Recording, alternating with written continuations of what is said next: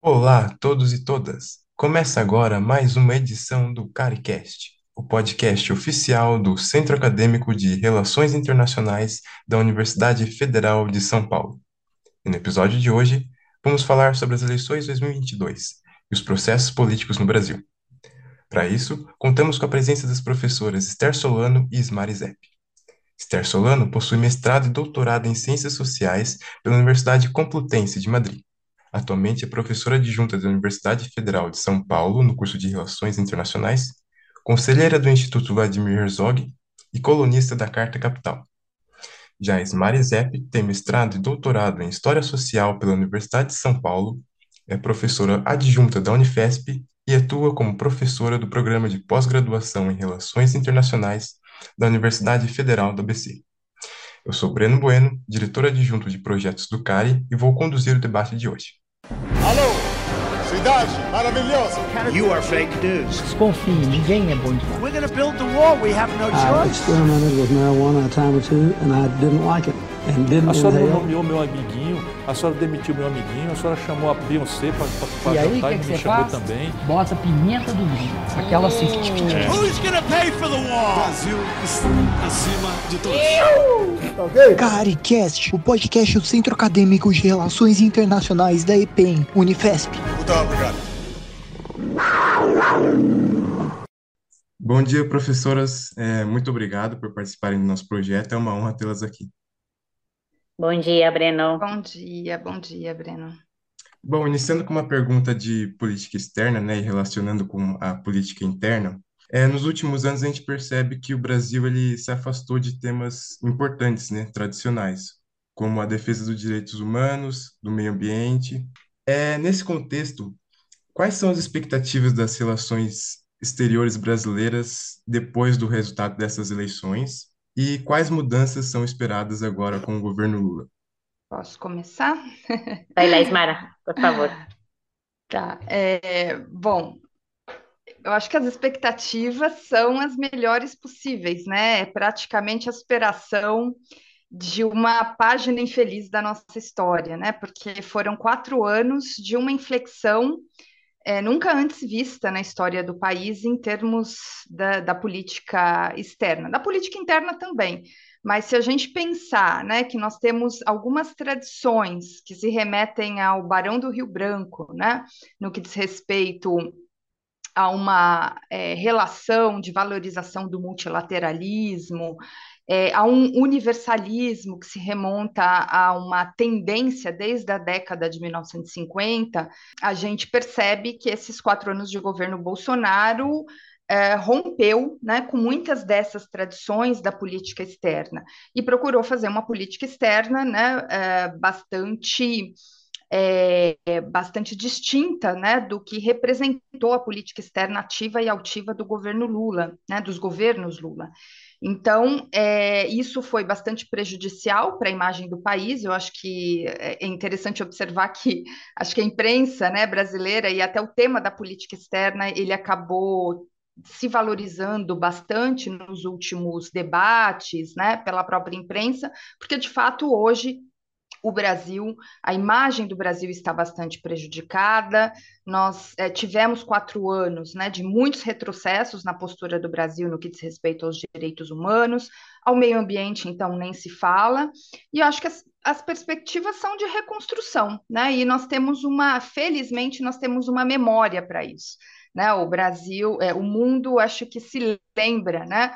É, se não se lembra dessas tradições, porque isso é, é, um processo de longa duração, o mundo lembra o que foi o Brasil durante os governos Lula, né, no que diz respeito a essa, esse esforço pela cooperação, esse engajamento, uma participação ativa né, de um país em desenvolvimento, representando outros países em desenvolvimento. Então, essa memória de um engajamento positivo do, né, dos governos Lula, eu acho que ajuda muito é, a reconstrução da nossa imagem. Né? Então, acho que as, é, são, são desafios, sem sombra de dúvidas, mas acho que desde o domingo à noite, né, quando a gente percebe as, as principais é, os países, os principais países europeus, né, o, o presidente norte-americano, quer dizer, nós já tivemos um aceno imediato dos países no sentido do reconhecimento né, da legalidade das eleições e um aceno positivo né, do que pode vir a ser esse Brasil do governo Lula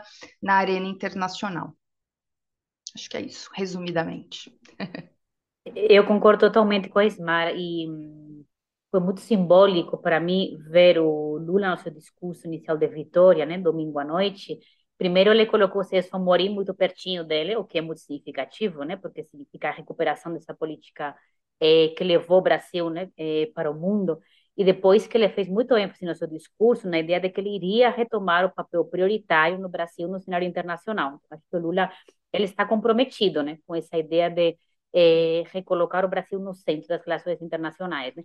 E, bom, eu acho que foi hum, histórico o fato do presidente, do novo presidente eleito, ter recebido ligações, telefonemas ou parabéns dos grandes, de todos os líderes mundiais, né, que tem alguma coisa para falar, né, e isso acho que comparativamente salta muito com o isolacionismo absoluto do Bolsonaro. E é um elemento que eu estou muito ansiosa por ver como funciona, que é a ideia de como que o Lula utiliza né, toda essa questão da, da energia verde, né, da nova diplomacia verde, para recolocar o Brasil no cenário internacional. Porque isso realmente é algo que o Brasil nunca utilizou na sua máxima potência, é uma janela nova de oportunidades que se abre. É, o mundo está esperando de nós, me parece isso, né? O mundo está esperando que o Brasil tome as redes desse processo e realmente todo esse é, New Green Deal né, pode recolocar o Brasil num cenário de muita, enfim, de uma enorme capacidade internacional. Então, assim, eu acho que as possibilidades são muitas, né, Ismara? Nós temos, bom, eu estou tão satisfeita, né, que a gente conseguiu derrotar o Bolsonaro, que eu acho que abre agora, agora se abre o futuro para nós, né? Mas, é, então, acho que, assim, possibilidades muitas, muita satisfação, mas com cautela, né? Porque o, o próximo governo vai enfrentar tantos problemas internos, né? Tanta crise política, doméstica, né? econômica, social, que talvez isso dificulte, né, talvez alavancar um pouco mais as relações internacionais como a gente gostaria, né? Então acho que satisfação, uma projeção grande, mas também um pouco de cautela, porque o Lula vai encontrar muitos problemas, fundamentalmente domésticos. E agora também com a eleição do Lula e de outros governos mais à esquerda aqui na América do Sul, vocês acham que é possível falar de uma segunda onda rosa? E se sim, quais consequências que isso pode ter aqui é, para a relação entre os países vizinhos da América do Sul. É, de fato, a gente vem presenciando, né, a esquerda voltando à cena na América do Sul. Não sei se essa expressão, né, ela é válida novamente, mas de fato isso é, pode contribuir para um processo né, de retomada da integração regional, para um processo de normalização dessas relações que foram interrompidas, né, que foram muito prejudicadas em função da extrema ideologização da política externa do governo Bolsonaro e do próprio presidente, né, que fez questão nesses quatro anos em, em se afastar né, dos países como, por exemplo, a Argentina.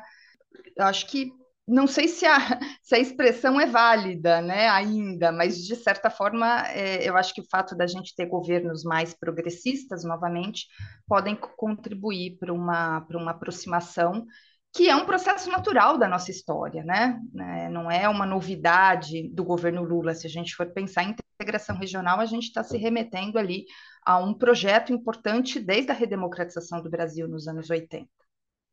É, é, eu acho que nós temos dois processos. Né? Eu acho que é um processo que não é simplesmente do campo progressista, mas é um processo de uma certa normalização democrática.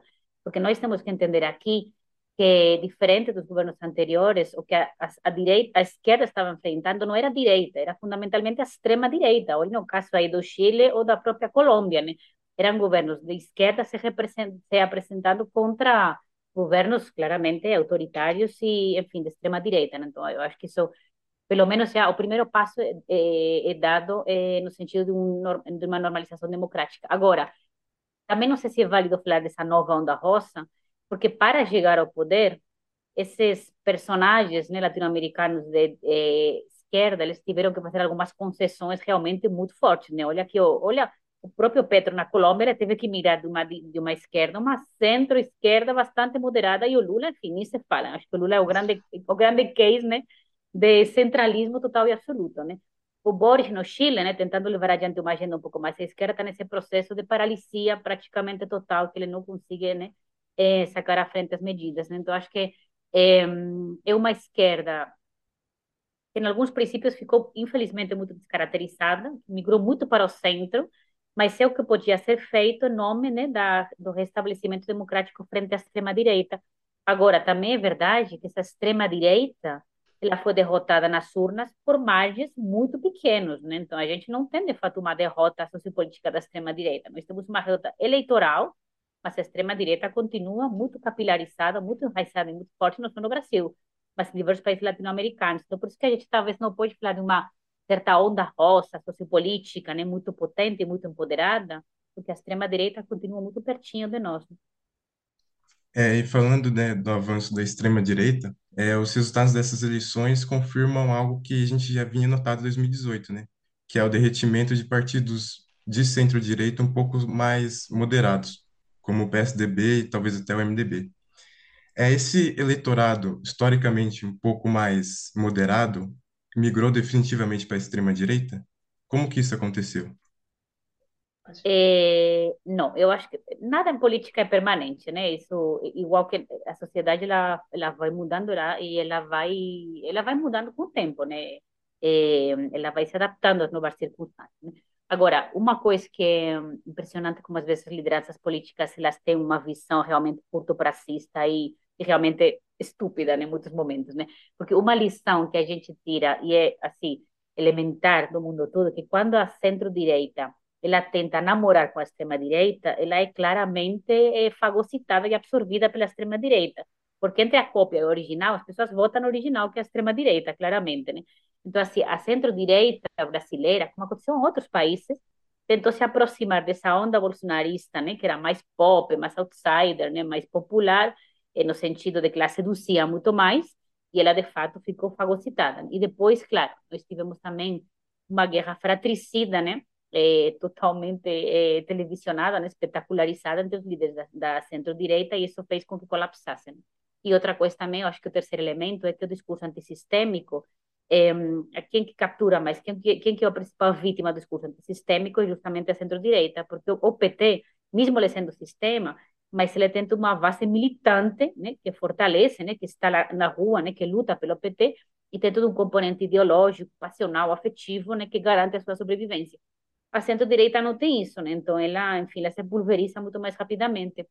Então eu acho que assim não é um fenômeno permanente, mas ele para mim vai depender de duas coisas. Primeiro assim, de, da própria reconstrução do centro-direita. Então agora a gente tem assim novas lideranças que estão pipocando, né? É, aqui a colar, nós temos a Simone Tebet, né, que eu acho que vai ter um papel importante para a reconstrução desse campo, desse campo de centro, né, aí tem o Eduardo Leite, né, que ganhou em Rio Grande do Sul, e uma outra figura também jovem que vem por aí, então acho que agora tem um processo muito difícil, lento, mas imprescindível para o país, que é a reconstrução do campo da centro-direita, né.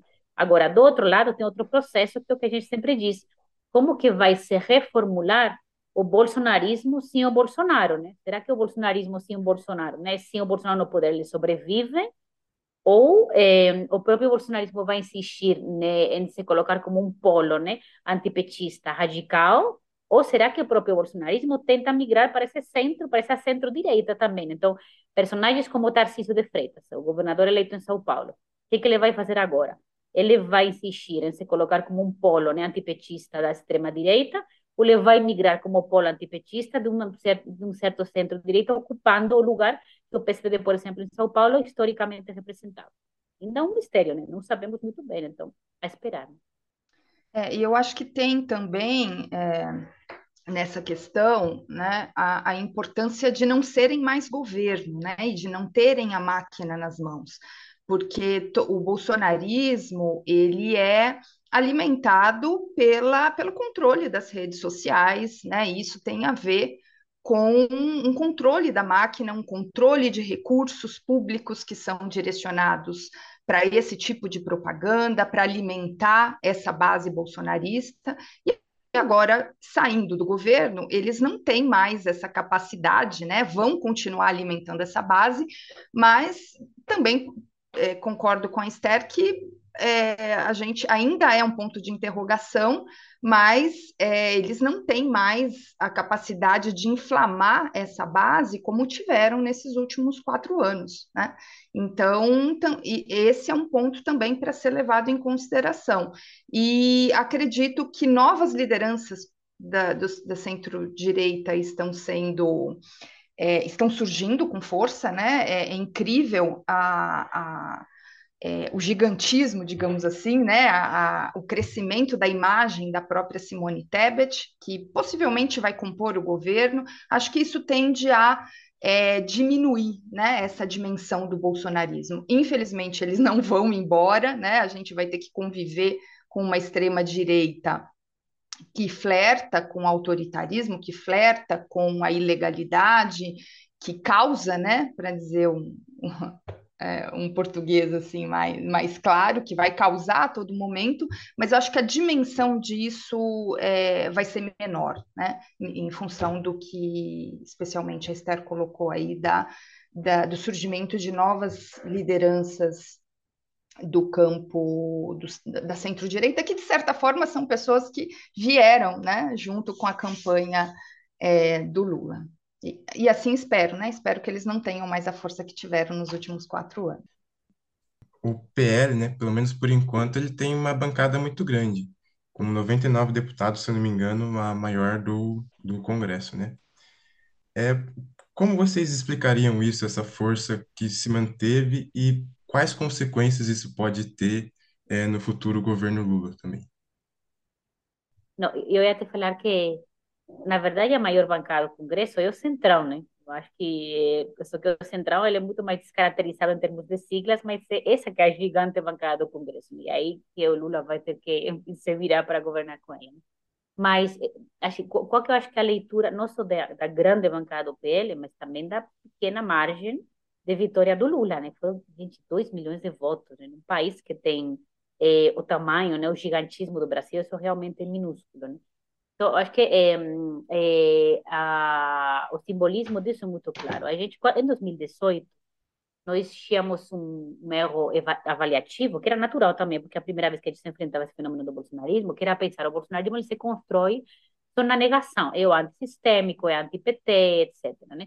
O que a gente vê hoje é que não, que o bolsonarismo é muito mais do que só a negação do sistema ou do PT, etc. O, o bolsonarismo representa valores que estão enraizados, que são fortes e que conseguiram, de fato, convencer uma enorme parte da população. Então, uma parte que é mais radical, ela se movimentou justamente pelo discurso, eh, pelo discurso do ódio, nas suas múltiplas dimensões, então, que ela sentiu, de fato, afetivamente conectada com esse discurso de ódio.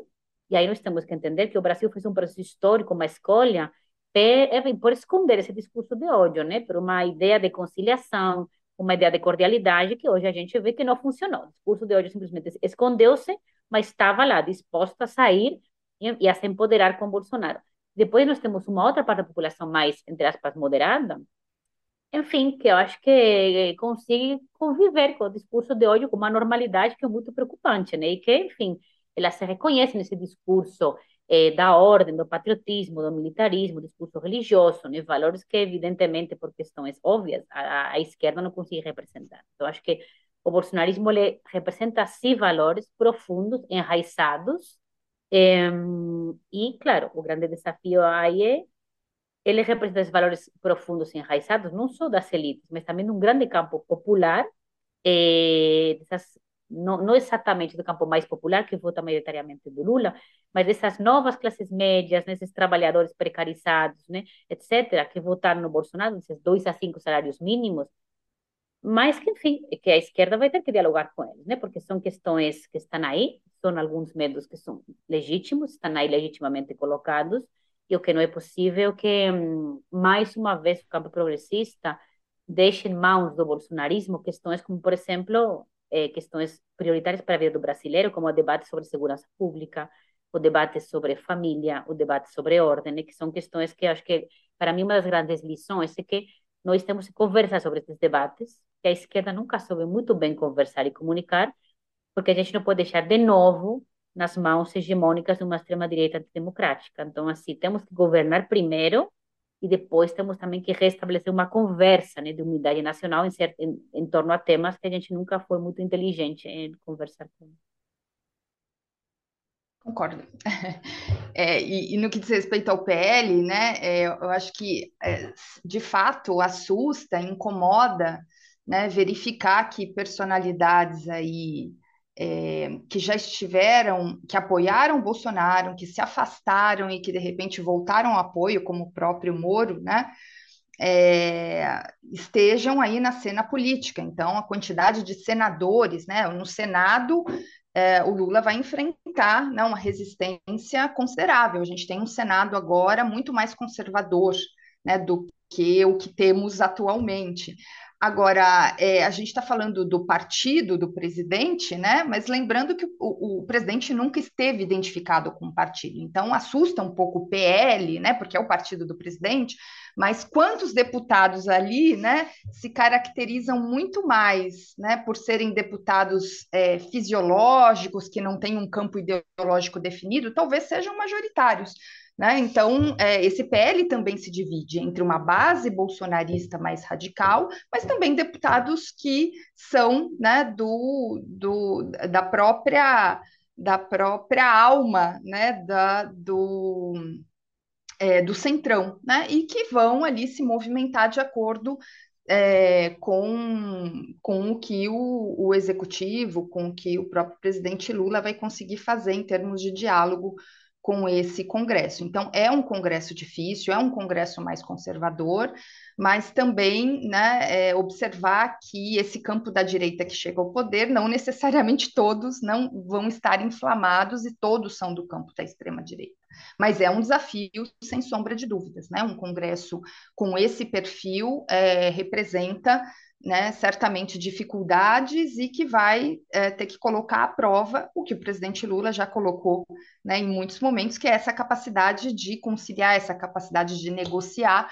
Agora, o capacidade de negociar, né, é, é quase flerta com essa disposição é, de ceder em coisas que, é, que deveriam ser inegociáveis. Então, está aí o grande desafio.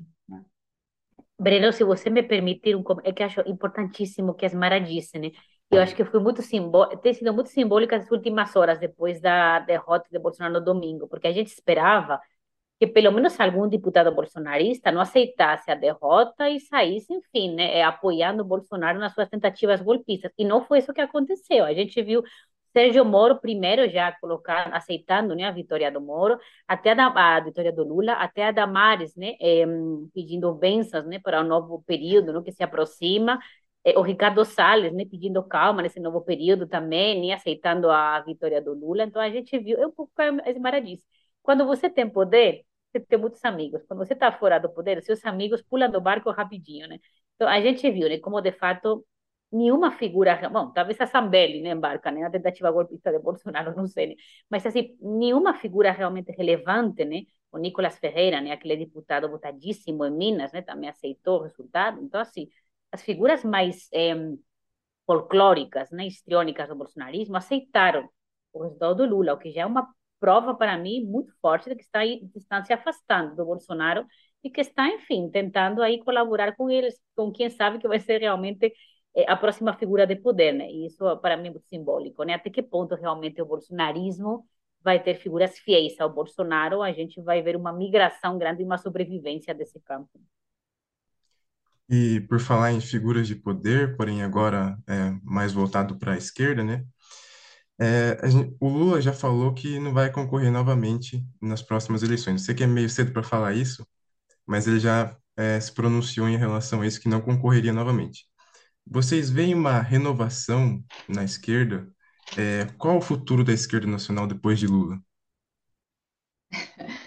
É, bom, se a gente tivesse uma bola de cristal, né? É, é, lógico que tudo vai depender muito, né, do sucesso do governo Lula, de quatro anos, né, da capacidade de reconstrução, da capacidade de é, desaparelhar algumas das é, instituições, né, alguns é, é, essa capacidade de negociação, né, a capacidade de fazer a economia voltar aos trilhos. Então, assim, não dá para fazer grandes previsões. Mas é fato que a esquerda tem um enorme desafio, porque a esquerda é, tem o Lula, né? E essa eleição é, lógico que a gente tem a força de, de um partido né, que quase foi colocado na ilegalidade, que esteve, né, é, passou por maus momentos, mas a gente tem né, um partido, o maior partido de esquerda da América Latina, que tem capilaridade, que tem força, mas essa eleição né, ela, ela deve muito à figura, né, à personalidade do Lula. Então, nós temos aí né, é, uma esquerda que depende muito de uma única liderança, e que não é pouco, né? Ainda bem que nós temos o Lula, mas é, ele vai terminar o governo com mais de 80 anos e, portanto, né, novas lideranças precisam ser criadas. Eu acho que esse é um grande desafio da esquerda. Lógico, a gente tem, eu tenho algumas, algumas lideranças assim de, de é, tenho simpatias e acho, por exemplo, que o Guilherme Boulos tem potencial, né? É uma pessoa jovem que tem se descolado dessa imagem de radicalismo, é, mas acho que é um dos grandes desafios da esquerda, porque a esquerda sempre teve o Lula e essas e as eleições não só de 2002, a de 2006 é, a da própria Dilma, né, depois, tem muito a ver com essa força pessoal do presidente Lula, né? E tirando Lula, a esquerda realmente não tem uma outra grande liderança, mas tem outras lideranças que podem, né, ascender. Então acho que é, depende muito, né, se, se quem vai concorrer em 2026 é, em contraposição à extrema direita Depende muito, a gente não sabe né, qual vai ser esse papel é, desse centro que agora está com Lula, a gente não sabe se esse centro vai se descolar ou vai continuar junto até o fim. É, então, acho que são previsões arriscadas, mas é fato que a esquerda tem uma, um grande desafio pela frente, que é construir lideranças, né? Porque o Lula, afinal de contas, né, é, não é imortal e a gente sabe que é, será mesmo o último muito provavelmente o seu último governo, né? mas sem sombra de dúvidas vai ficar para a história é, como uma grande liderança é, popular, né? Acho que a maior ele consegue se sobrepor ao próprio Vargas, né? No sentido de que é uma liderança que tem, que vai ter, né, a maior, a maior trajetória é, o presidente que mais tempo vai ter ficado no poder a partir de eleições, né? Porque lembrando lá que nós temos o Vargas, que criou toda uma imagem né, de pai dos trabalhadores, um líder populista é, de grande expressão, mas o Vargas esteve muito tempo no poder a partir de, um, de ditadura, né? Não foi, não chegou ao poder é, democraticamente como Lula por três vezes. Então, é, temos essa grande figura que vai ficar para a história, mas a esquerda também tem, que, tem, um, tem uma questão a resolver, né? O Lula não é imortal. Hum, eu concordo totalmente com a Ismar. Exatamente, a questão da esquerda é essa, o Lula não é imortal, basicamente, né? E, mas eu fico, a pergunta de um milhão de dólares, né? Quem que vai ser o sucessor do Lula, né? E eu fico sempre me perguntando o seguinte, né? É, temos duas possibilidades. Ou é um sucessor do partido, ou um sucessor que venha, enfim, de uma outra de uma outra corrente, né, partidária, de uma outra possibilidade partidária, né? E, e aí, por exemplo, né, é, Ismar citou o Boulos, né? É, agora, o PT ele tem uma enorme dificuldade em nomear e em, em lideranças fora da sua órbita partidária, porque enfim, ele é um gigante representativo e não teria porquê, de fato, né, é, pensar em figuras fora da sua da sua órbita partidária. Né? E aí eu fico pensando um pouco, tentando entender os movimentos mais simbólicos do Lula, né? Um pouco, enfim, a estética, né, dos movimentos do Lula, quem que está se perfilando, né, como a próxima liderança, e me parece que tudo indica, né, pelo menos na cenografia partidária, que é o Haddad, né? E o Haddad, ele naturalmente foi, seria o sucessor, mesmo ele sendo derrotado em São Paulo, ele conseguiu uma votação histórica no estado de São Paulo. Isso é muito significativo, né? São Paulo já é significativo, já é simbólico né, no Brasil, mas ele conseguiu, de fato, numa votação que, enfim, passará para a história num feudo que é dificílimo, a gente sabe para o PT. Né? e como que ele como que ele foi tratado domingo, né? O Lula fez questão de estar sempre do lado dele. O Lula do domingo à noite para discursar na Paulista, Lula passou um bom tempo aguardando ele chegar na Paulista para ficar do lado dele. Então assim, me pareceram simbologias muito interessantes, né? E de alguma forma o Lula vai vai deixando colocar aí, né? E agora acho que também vai ser muito muito relevante para ver essa questão né, da dessa transição dos nomes entender quais são os ministros, como que ele vai colocar as fichas do, do xadrez dos ministros. Então, se, por exemplo, ele colocar o Haddad num ministério econômico importante, isso, enfim, vai ser relevantíssimo, né? É, se ele for colocado em outro lugar de menos relevância, né, isso já também está indicando uma mensagem. Então, acho que é, nós temos que prestar atenção a quais figuras vão ser destacadas no próximo governo Lula, quais de fato fazem uma gestão interessante, quais não fazem, porque eu acho que definitivamente daqui a quatro anos Primeiro assim, Lula diz que não vai se apresentar, mas está aberto, né? Vai depender muito das circunstâncias. Mas, de fato, né, ele terá quanto? 80 anos já de, né? na próxima eleição. Enfim, aí está o Biden também, né? Que, de, de fato, né? o, o sarrafo está alto, né? Mas eu acho que eu vou ficar de olho, eu, eu pessoalmente eu vou estar atenta e ficar de olho no desempenho do Haddad, porque eu acho que naturalmente talvez seja a figura sucessória dele. É, e a polarização do país é, levou uma grande tensão para a realização dessas eleições. É, na opinião de vocês, foi mais tranquilo ou mais violento do que o esperado inicialmente? O processo. Ah, na, minha, na minha opinião, muito Sim. mais tranquilo, né? É, eu acho que a gente esperava um bolsonarismo mais violento e o que a gente encontrou foi um bolsonarismo muito mais medíocre, muito mais patético e medíocre do que violento. Então, assim, é, por enquanto, né, a gente nunca pode falar o que amanhã vai acontecer, porque, eh, por exemplo, a gente sabe, o que a gente não esperava, por exemplo, o presidente não ter se manifestado até já dois dias depois das eleições. Né? Isso acho que ninguém esperava, né?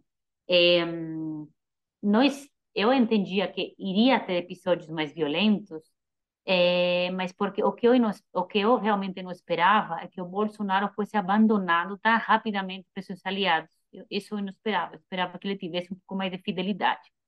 Então, me parece que como ele foi abandonado tão rapidamente, ele entendeu que talvez não era o momento de episódios A gente está vendo agora bloqueios das estradas, mas eh, enfim, o Alexandre de Moraes foi muito rígido, né? Eh, está se desbloqueando várias estradas, então que talvez a gente pode ter são questões pontuais, né?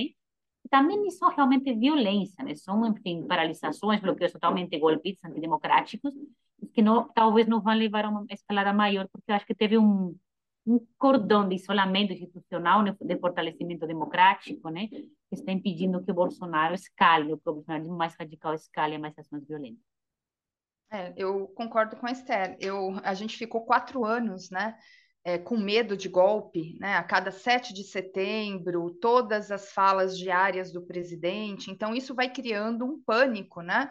E, de fato, a gente, é, principalmente quando a gente pensa no papel dos militares tão atrelados ao, ao Bolsonaro, é, houve um receio muito grande, né, de que houvesse é, uma ameaça, né, iminente de golpe. E o que a gente vê é que isso é lógico, como a Esther disse, não dá para falar do amanhã, né? No Brasil, nos últimos quatro anos, a gente nunca sabe, mas tudo leva a crer, né, que a gente, que as instituições foram maiores do que o Bolsonaro, né? O própria é, a declaração imediata né, dos presidentes da Câmara dos Deputados, do Senado, reconhecendo é, as eleições, né, a legalidade, a viabilidade, a normalização, né, e a vitória da, da democracia. Então, nós, apesar da gente ter algumas instituições né, aparelhadas e mostrando é, que flertam e que teriam, que teriam disposição de participar de um golpe, como a própria direção da Polícia Rodoviária Federal, por outro lado, nós temos instituições muito maiores, né? o próprio Legislativo, Tribunal Superior Eleitoral, então é, tudo demonstra né, de que nós vamos ter uma transição complicada, mas que ela vai acontecer. Né? Então, acho que a, a, a capacidade do bolsonarismo de articular um golpe hoje acho que é, é beira, não sei se zero, mas é muito menor né, do que essas instituições demonstraram em termos de vitalidade e de desejo de garantir a transição e a normalização da nossa democracia. E já finalizando, né? é, vocês já falaram um pouco sobre isso, mas eu queria perguntar agora mais especificamente o que esperar para os próximos quatro anos com a eleição de Lula. Quais mudanças internas vocês esperam ver daqui para frente? a gente, espera, a gente sempre espera o melhor, né? Mas nós temos aí, é, passado esses dois, três dias, né, de muita comemoração e alívio do campo progressista, eu acho que nós temos muitos desafios pela frente, né? Primeiro, fazer a, a economia voltar a girar, né, para dar conta de tantos problemas sociais. A gente tem muita disposição do presidente Lula e dos aliados em superar esses problemas, retomar políticas sociais sérias, mas a gente vai encontrar dificuldades, né? A dificuldade de relacionamento com o Congresso, né, sem se corromper, né, como fazer para retirar esse orçamento secreto agora e, ao mesmo tempo, manter uma relação é, republicana com esse do executivo com o legislativo. Então, esse é um grande desafio. O desafio do, crescimento econômico, o desafio de. É, da relação com os próprios militares, né, que estiveram aí é, muito ligados, talvez até utilizando o presidente Bolsonaro para manter os seus privilégios e voltar à cena política. Então, essa relação também vai ser bastante delicada. É, eu espero que a gente volte para uma normalização democrática, espero um governo que consiga atuar na esfera social, mas existem muitos desafios pela frente. Né? Acho que nem tudo vão ser flores. Mas a gente é, é, é normalizando a democracia e podendo trabalhar em paz, né? Acho que isso já é uma grande, já é uma grande vitória. Nossa, eu concordo assim, absolutamente com a Ismara, não tenho muito o que acrescentar. Acho que o, o, o, principal passo que foi dado é basicamente isso, recuperar a democracia brasileira, e isso não tem nada de trivial, né? isso foi gigantesco. Né? É, Imagina se o Bolsonaro tivesse ganhado realmente domingo, né, o processo de autoritarismo, né, teria se afundado muito mais ainda, se aprofundado muito mais ainda. Então, eu acho que vai ser complicado, porque por três questões, me parece, porque temos, por quatro, temos um clima político realmente complexo, um clima social também muito complexo, um país muito fraturado, porque temos um ambiente econômico que realmente não vai ser fácil e um ambiente internacional que também não vai, não vai facilitar as coisas, né? Mas pelo menos, eu acho que o Lula no domingo fez um discurso que para mim foi, foi muito bem pensado. Fez um discurso em torno a duas principais questões: a unidade nacional, que é basicamente isso ele tinha que fazer. Eu acho que essa ideia de recuperar a unidade nacional, um discurso muito a la Mandela, né? De agora somos todos nós juntos, né? Eu acho que isso foi muito poderoso. E se tem alguém nesse país que é capaz de fazer isso, é realmente o Lula, que já demonstrou a sua capacidade de negociação, enfim, até com inimigos históricos dele, né? E, e depois ele fixou muito o discurso nos grandes pilares do desenvolvimento do país, né? Então, a estabilidade econômica, o emprego, a educação, o meio ambiente, né? Então, acho que a agenda, ela tem uma agenda bem clara, né? Bem definida, e claro que vai ter inúmeras dificuldades sociopolíticas e econômicas, mas pelo menos a gente vai de novo entrar nos trilhos, né? Nos trilhos de ir construindo o país que a gente quer. E isso, eu insisto, é muito depois de um período de obscurantismo e violência que nós passamos muito. É, eu acho que a gente ficou olhando o abismo, né?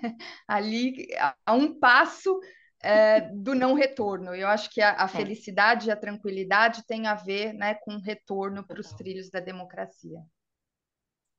E para encerrar definitivamente agora, vocês têm alguma referência bibliográfica é, para os alunos que querem se aprofundar mais sobre os processos políticos no Brasil como um todo? Bom, a Esther tem trabalhos, né? Já faz alguns anos que estuda profundamente o bolsonarismo e tem trabalhos, né? É, sobre essa questão que eu acho que são muito importantes e, e não é eu acho que a gente vai precisar estudar o bolsonarismo em várias perspectivas, né? Na política, na histórica, no campo da psicologia, da psicanálise, de, né? da psicologia de massas, que é importante. É, então, eu recomendaria os trabalhos da Esther nesse sentido, né, de, de, de entender o bolsonarismo. E para entender um processo um pouco anterior, eu gosto muito dos trabalhos do André Singer, né, o, o Lulismo é, e o Lulismo em Crise, que é o livro que ele escreveu para dar conta né, de entender todo o processo de crise da política brasileira a partir de 2013, com as manifestações, e depois com o processo de impeachment da presidenta Dilma. Então, acho que o André Singer também é um cientista político que dá conta né, de entender um pouco é, é, todos os elementos né, é, é fundamentais, explicativos para essa ascensão de uma da democracia do campo da esquerda no início do século XXI, mas também né, do porquê que isso rui, é, especialmente a partir de 2016. E agora a gente né, tem o desafio de interpretar essa ascensão novamente né, de um campo democrático. E então seria isso. Aí eu vou deixar várias dicas, né? Já que é um pouco meu campo de trabalho. Tem, tem é, por exemplo, tem a professora Mara Teles, da Universidade Federal de Minas Gerais, que ela tem muito dado, né? É, sobre o que é o bolsonarismo, então acho que ele é imprescindível. Tem o Observatório da Extrema-Direita, né? Que tem professores como Davi Magalhães, por exemplo, Casarões, que se debruçam sobre a extrema-direita nacional e internacional, então eles publicam realmente muito material. Tem a Rosana Pinheiro Machado, que está em Dublin agora, né? Mas que ela estuda é, a vinculação entre a uberização do trabalho e o bolsonarismo. Então, ela ganhou um projeto muito grande, né? Financiado pela União Europeia para estudar isso, que eu acho imprescindível. Depois tem um outro, uma outra questão que é relevantíssima, né, que é o papel das igrejas evangélicas neopentecostais e pentecostais, e aí tem a dica para mim, Observatório Evangélico, né, com um grupo também de professores e pesquisadores, como Juliano Spaia, né, o Vinícius do Vale, e tem o bolsonarismo online, né, digital, né? E aí tem, por exemplo, o Internet Lab, né, que tem é, material muito interessante, né? Então, acho, acho que é o que a Ismara disse, o bolsonarismo realmente é um poliedro, né? Então, temos é, especialistas que estudam um pouco cada pedacinho para depois nós termos essa visão, essa visão em conjunto. Mas, afortunadamente, nós já temos, de fato, muita produção científica, acadêmica, com rigor e com muito alto nível, para estudar o tema, né? Então, assim, dicas não faltam, né? Se alguém tiver mais interesse, pode entrar em contato que eu, que eu passo o material. Certo. Mais uma vez, muito obrigado, professoras. A gente vai ficando por aqui. Obrigado também a você que nos ouviu e até a próxima. Um abraço. Um abraço, obrigada.